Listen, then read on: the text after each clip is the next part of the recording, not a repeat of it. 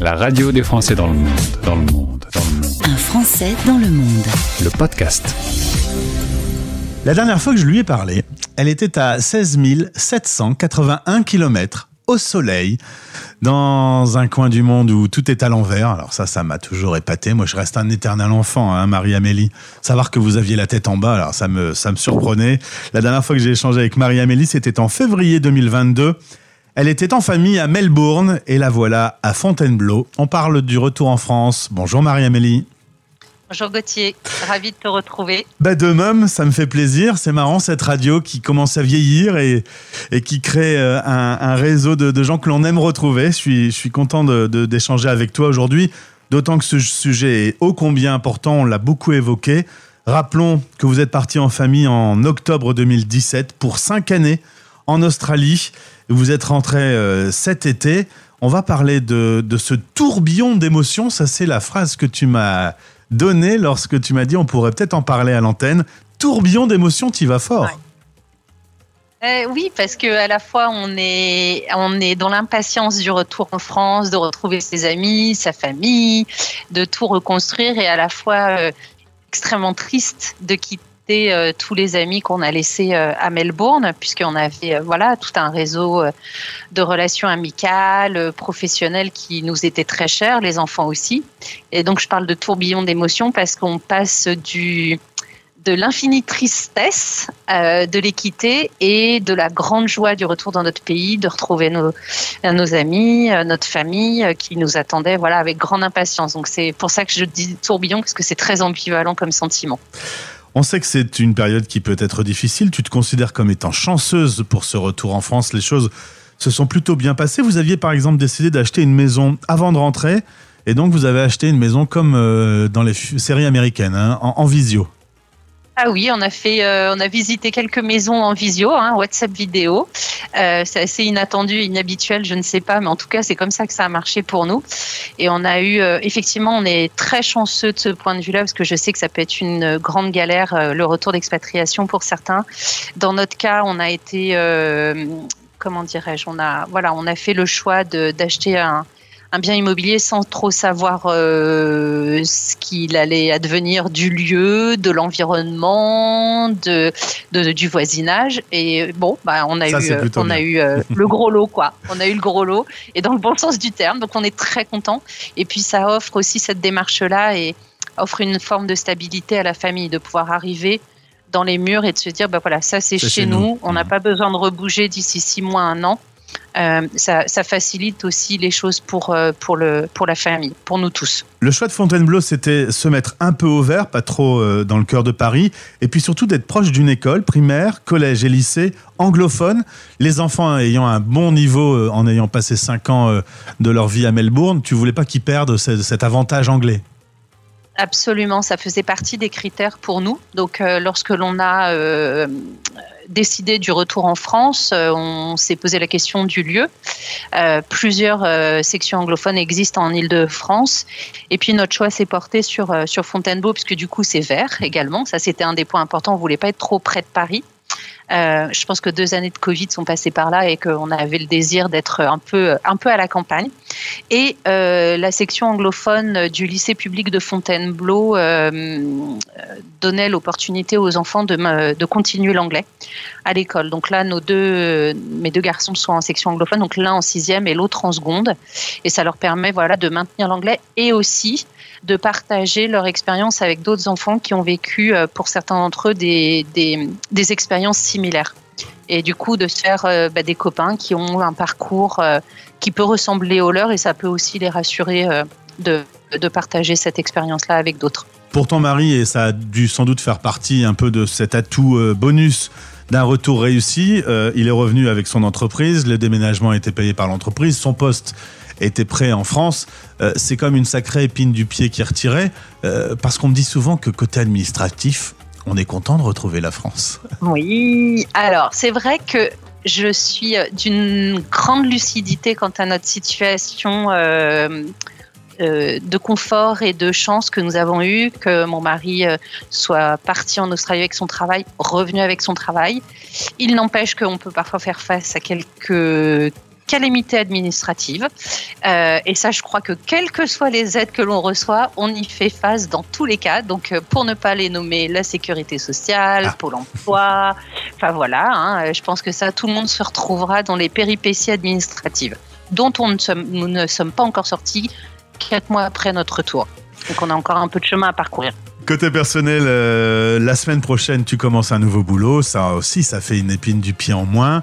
Euh, quand quand tu es rentré, tu as réactivé tes réseaux. Mais cinq ans euh, loin de la France, ça bouge quand même? Ah bah c'est à la fois, je, je m'étais pas mise de pression particulière quant à la recherche d'emploi au départ.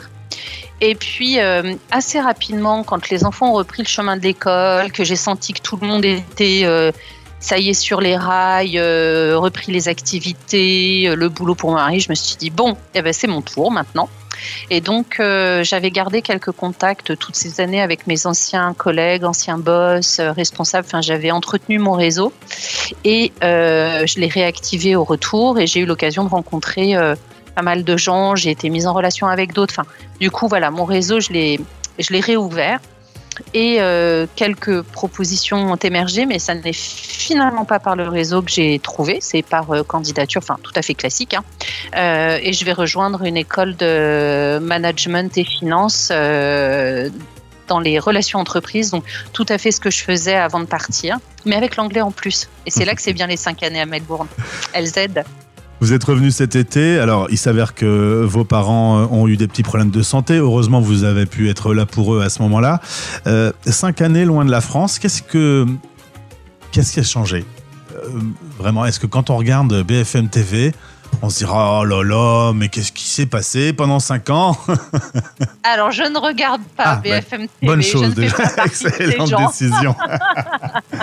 Je pense que c'est beaucoup plus sage. Je crois aussi. Euh, je sais pas si j'observe pas de changement. Je suis pas comme ça. Je suis pas. euh, J'ai pas l'œil pour voir les changements. En tout cas, ce que j'observe, euh, c'est que, en fait, quatre mois, c'est trop tôt encore pour dire qu'est-ce qui a changé. On est encore un peu dans l'euphorie du retour. Tu vois ce que je veux dire, Gauthier Quand je dis ça, c'est qu'on est, on n'a pas encore tout à fait atterri. Ouais. C'est, c'est, je suis pas, on n'est pas encore. euh, tu vois, si dans un an on se reparle, je suis certaine que j'aurai d'autres choses à te dire sur le sujet. Je, suis, je, je sais que je fais un peu une réponse de, de Normande, mais mais parce que je le vis comme ça. Mhm. Pour l'instant, moi, je suis encore en train de tout découvrir. Euh, je connais pas bien le coin, donc je, je vis ça. euh, en fait, je vis ce retour. C'est ce que je te disais euh, tout à l'heure en, en préparation. C'est je le vis encore comme une nouvelle expatriation. Donc tant que je me sens pas, en fait, je me sens pas encore euh,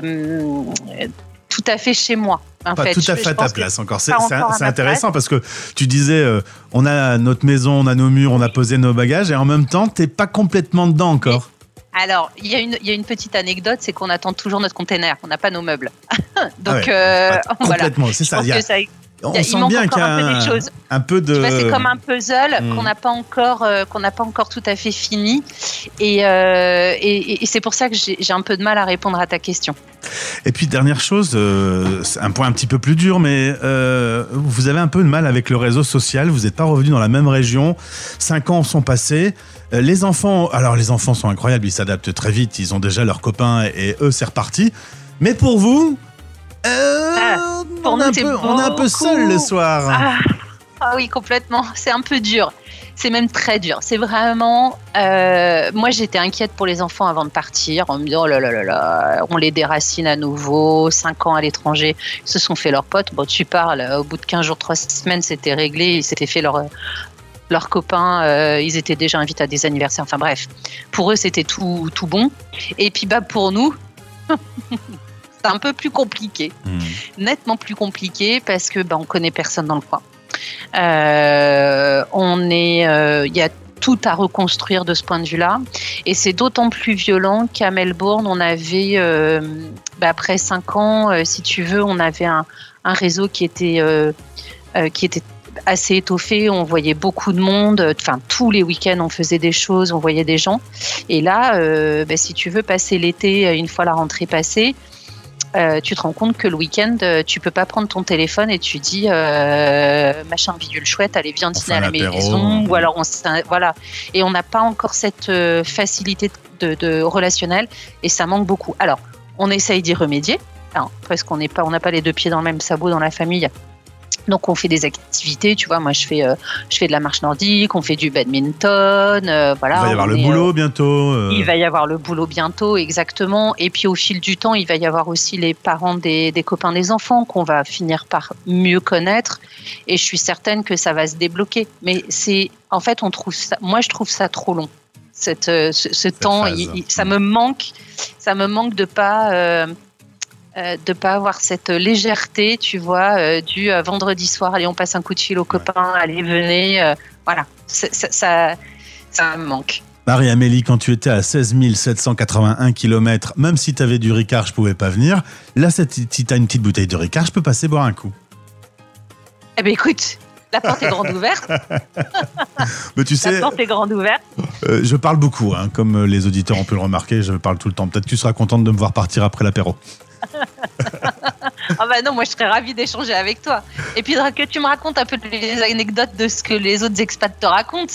Bah, c'est très simple, j'en ai euh, avec toi, j'en ai 1715 des anecdotes. Alors, euh, Oh là là là là. je viens le week-end plutôt, hein, ça, un apéro suffira Eh pas. bah écoute, euh, ouais, bah écoute, ça me va. Merci beaucoup pour ce témoignage en tout cas et, et un sujet ô combien important qui est le retour en France.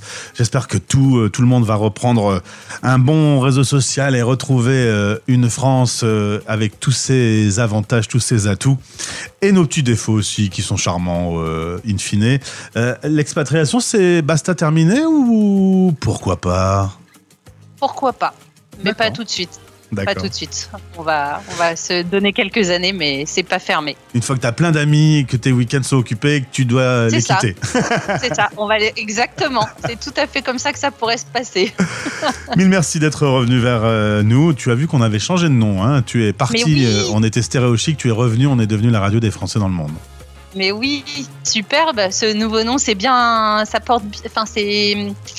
C'est bien clair et bien. Ça donne envie, en tout cas, d'aller écouter les podcasts et tout. Eh ben venez. Merci euh, et à très vite. Merci Gauthier. Merci beaucoup. Les Français Parle au français. parlent au français. La radio des Français dans le monde.